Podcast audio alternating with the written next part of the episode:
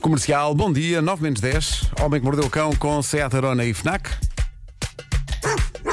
O homem que mordeu o cão traz-te o fim do mundo em cuecas, com histórias marrecas, cabeludas ou carecas. Do nada das por ti a pensar, elecas, elecas, elecas, elecas, elecas.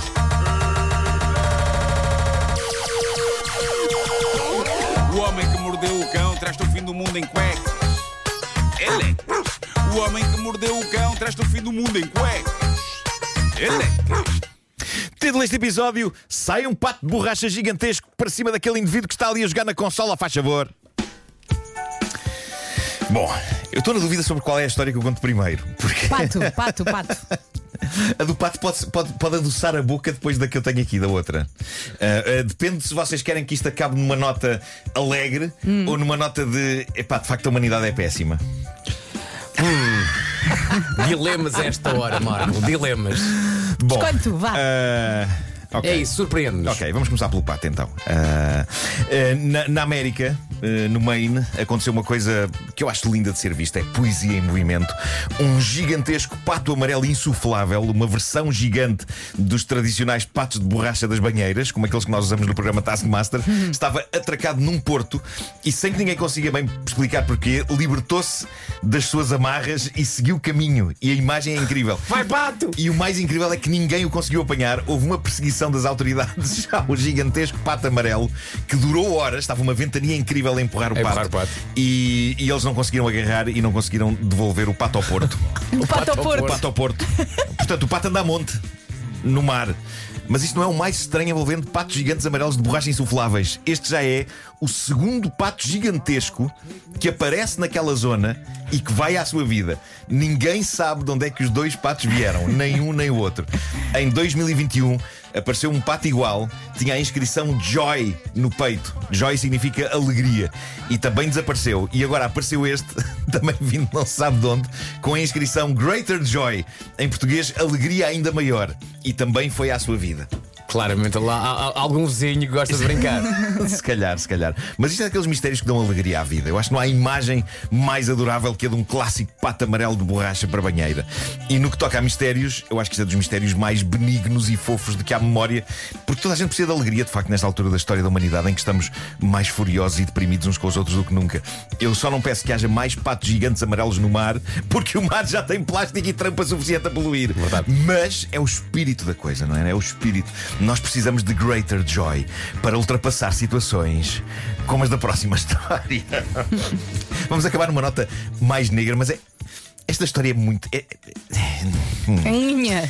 nós já contámos aqui sagas familiares de deixar uma pessoa boquiaberta, mas creio que com esta história nós atingimos um novo píncaro, ou então um novo fosso profundo. Na verdade, esta história nem é hilariante, é- mas, mas tem doses de estranheza absurda que a tornam digna de ser contada aqui. A humanidade é muito, muito estranha. Isto foi deixado num grupo de Reddit chamado True of My Chest. Em português é mais ou menos tipo a verdade que me sai do peito. E isto é mesmo um grupo onde as pessoas desabafam situações duras e reais que as atormentam. E esta bate recordes de bizarria e também de sacanice e perturbação. Mas eu acho que estamos perante um novo nível de escroque. Isto foi contado por uma senhora que diz que reparou que o marido dela andava a fazer comentários em mensagens de texto no telemóvel para amigos sobre o aumento de peso da irmã dela, portanto da cunhada dele. E aquilo intrigou-a. Ele nunca lhe pareceu o tipo de pessoa para fazer esse tipo de juízes e de comentários, muito menos sobre a cunhada com estranhos ou, eh, ou- ou com amigos. Neste caso, eram, eram amigos do- dos jogos, que ele é gamer. Já vamos explicar essa parte. E ela, ao começar a chafurdar nessas mensagens, fez uma verdadeira descida aos infernos. Porque, ao apanhar o telemóvel dele a jeito, ela decidiu seguir por essa estrada. E o que ela descobriu é sinistro. Ai, Marco, conta. Bom dia, até, até amanhã. É que ele está aqui a cozinhar devagarinho então, a história. O que é que se passa? O marido dela é gamer, ok? Passa Sim. muitas horas a jogar e a falar com outros gamers. E os temas de conversa, como se depreende, são em grande número sobre videojogos. Mas também falam sobre outras coisas. E ela percebeu que o marido falava muitas vezes da sua esposa. E mostrava aos seus parceiros gamers muitas fotografias da esposa, de cuja beleza ele tem extremo orgulho. É mesmo uma onda de já viram a minha mulher, hein? Ora, qual o problema? Ela, a mulher, encontrou várias mensagens dessas, completas com fotografias da esposa. O problema é que a mulher nas fotografias não é ela. E os miúdos nas fotografias não são os filhos deles. A mulher nas fotografias que ele mostra aos amigos gamers é a irmã dela. Ah. Na vida online dele, ele serve aos amigos uma versão alternativa da sua existência em que a cunhada é a sua mulher. E isto porquê? E a senhora que conta esta Porquê? história explica. Ela diz: A minha irmã sempre foi mais bonita do que eu. Eu sempre achei que as minhas valências eram outras que não a beleza física. E aparentemente o marido também achava isso, que a cunhada era mais bonita que a sua própria mulher. Então criou para os amigos gamers, que só o conhecem dos jogos e não da vida real, uma realidade alternativa em que a cunhada é que era a mulher dele. E isto estendia-se a coisas como fotos de perfil em sites de gaming, e, em que estão, os- estão todos felizes, ele, a cunhada e os sobrinhos. E também na distribuição de variadas fotos da cunhada em biquíni tiradas nas férias. Isto é a coisa mais freak de sempre. De notar que a cunhada não sabia nada disto. Eles não têm um caso, a cunhada tem a vida dela, com o Isso é seu marido. Isto foi uma vida secreta alternativa que este tipo criou na cabeça dele para servir aos companheiros de gaming e para eles ficarem super impressionados. Uau, a tua mulher é assim! E a coisa ficou mais bizarra quando a irmã dela começou com alterações no peso. Ela encontrou conversas entre ele e outros amigos dos jogos em que ele desabafa a sua preocupação pelo facto da mulher que ama estar a aumentar de peso. E onde ele diz coisas como: Eu não sei se ela não está grávida, mas acho que não. Tenho pena se isto lhe arruína a beleza. Olha que, que se- é mesmo simpático esse jovem, não é? joia, que É uma joia. joia de moço.